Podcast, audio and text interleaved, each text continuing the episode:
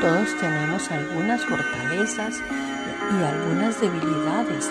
Esto es cierto incluso para las personas incrédulas, pero aprendamos a estar agradecidos porque a través del agradecimiento descubrimos que la fuerza y la protección de Dios serán suficientes.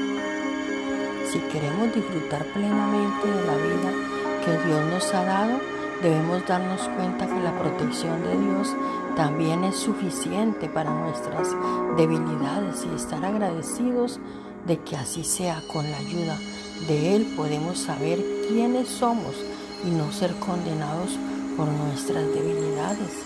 Apóyate en nuestro amado Dios y confía en que su gran amor y fortaleza son mucho mayores que nuestras debilidades.